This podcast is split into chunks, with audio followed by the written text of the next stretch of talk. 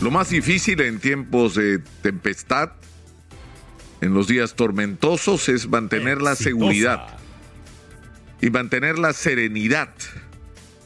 Y de lo que se trata en una circunstancia tan compleja como esta, donde vamos a tener mucha turbulencia política, es que esta turbulencia a la que ya prácticamente nos hemos acostumbrado a vivir, o en la que nos hemos acostumbrado a vivir, seamos capaces de enfrentar eh, la, situación de manera que cause el menor perjuicio posible y que no dejemos de hacer las cosas que son urgentes de hacer en el Perú.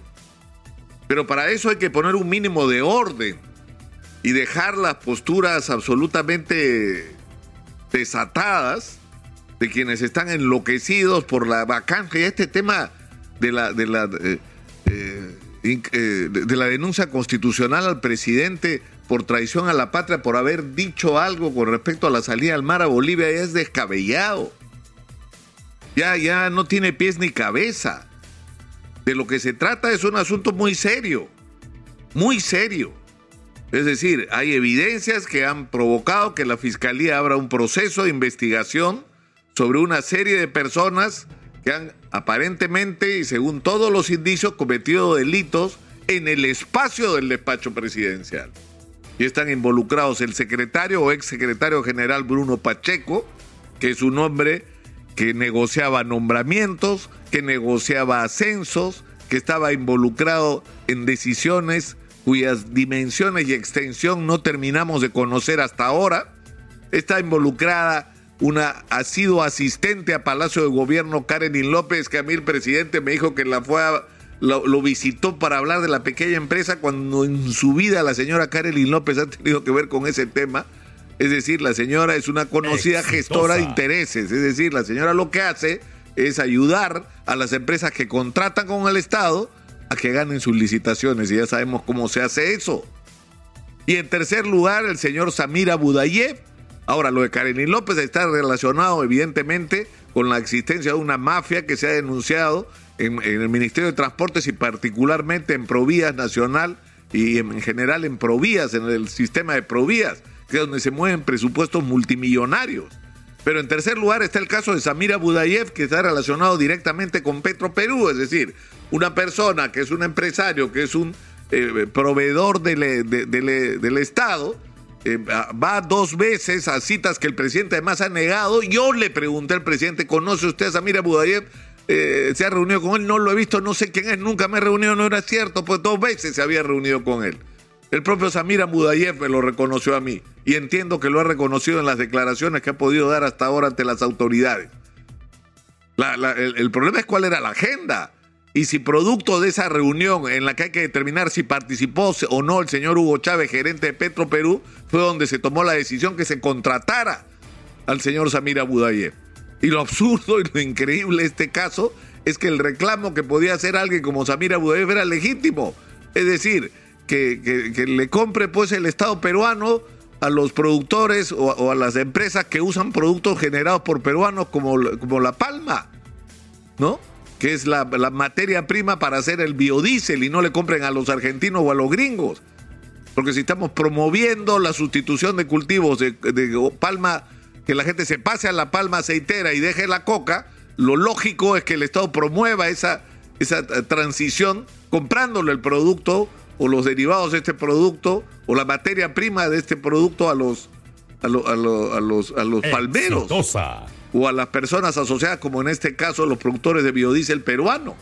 Pero el problema es que ahí, como ah, eh, ocurre lamentablemente en el Perú, tienes razón, pero si no aceitas los mecanismos adecuados, de nada te vale tener la razón.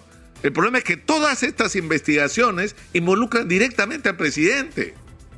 Y la fiscal de la Nación ha llegado a la conclusión de que hay mérito para abrir una investigación al presidente, pero ha decidido hacerlo el 2026 y no podemos esperar hasta el 2026. Los peruanos tenemos el derecho de saber la verdad, si el presidente está o no implicado. Y si está implicado, el presidente no puede seguir siendo presidente más allá, y ahí sí, lo que diga o no diga la Constitución es un asunto de detalle formal. Porque de lo que estamos hablando es un tema de legitimidad en el ejercicio del poder en el Perú. Y eso es algo que hay que comprender. Y eso lo tendría que entender en primer lugar la fiscal de la Nación, que tiene una enorme responsabilidad sobre esta situación. Es decir, los peruanos queremos la verdad ahora, no el 2026. Ahora necesitamos saber la verdad. Y no solamente la necesitan saber sus enemigos, los del que el primer día que nunca aceptaron el resultado de la elección, nunca aceptaron que el profesor, que un profesor rural fuera presidente del Perú. No, esa, esa verdad la necesita saber todo el Perú. Y en primer lugar aquellos que depositaron su confianza en el presidente Castillo. Porque si es verdad que está involucrado, si es verdad, a los primeros que va a tener que rendir cuentas es a quien depositaron su confianza en la promesa que las cosas en el Perú iban a ser distintas porque se iba a gobernar para los más pobres y porque las cosas iban a cambiar. Y lamentablemente estamos viendo un espectáculo vergonzoso de nombramientos, eh, como si el Estado fuera pues una, ¿no? una torta, ¿no? Y se reparten las porciones, que es lo que han hecho precisamente todos los políticos. Por eso estamos como estamos. Por eso estamos como estamos por un Estado ineficiente y corrupto construido con ese concepto. Gano las elecciones, meto a mi gente. Y no importa si está calificado o no, porque no entran ahí para resolver los problemas de los ciudadanos, entran para resolver sus problemas, llenarse los bolsillos. Y eso es algo que tiene que acabar para siempre y que lamentablemente lo que estamos viendo hoy es que continúa. Pero junto con esto, que debería establecerse un mínimo de mecanismos de consenso para enfrentar este proceso al presidente Pedro Castillo y esta investigación, que tiene que hacerse con serenidad, con la cabeza fría y con la mayor responsabilidad porque, para que no dañe este proceso al país. Y para eso hay que olvidarse de las vacancias expresas, hacer las cosas correctamente y no con la desesperación de que la señora Mari Carmen Galva quiere ser presidenta a toda costa. Bueno, pues su mandato termina el 28 de julio.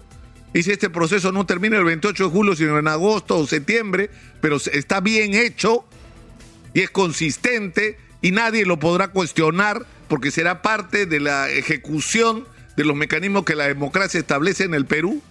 Es así como hay que hacer las cosas.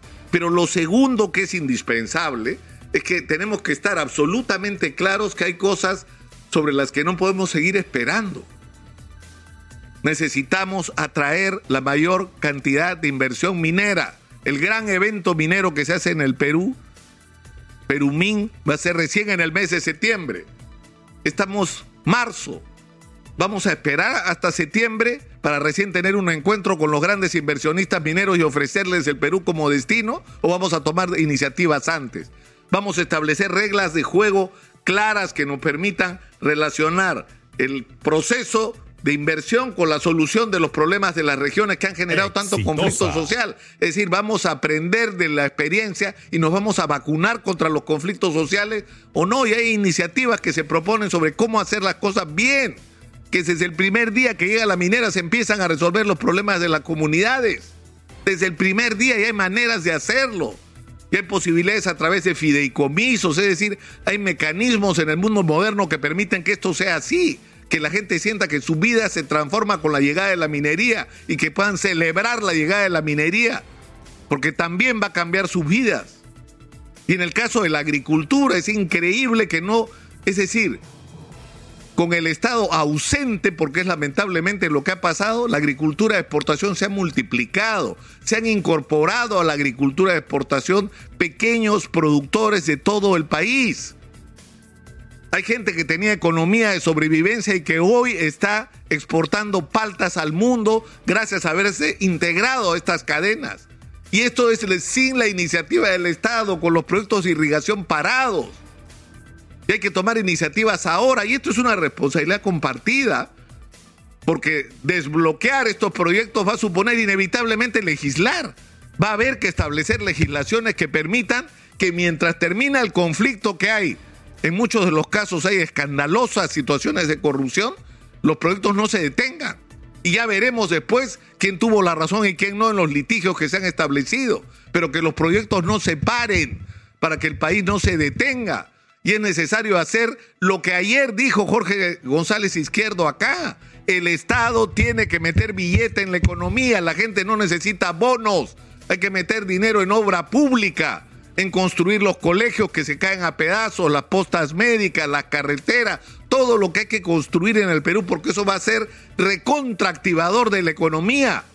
Hay que gastar con, con, inteligencia, pero además hay que cuidarse de que ese gasto sea hecho con eficiencia y sin corrupción. Para lo cual va a haber que colaborar con las entidades técnicas que hay en el país, con los colegios profesionales, las facultades de ingeniería y arquitectura, que existen en las regiones, que saben lo que hay que hacer y hacerlo de manera clara y transparente, pero esas cosas no pueden esperar. Y esos temas tendrían que ser también parte de un acuerdo que de alguna forma hay que llegar.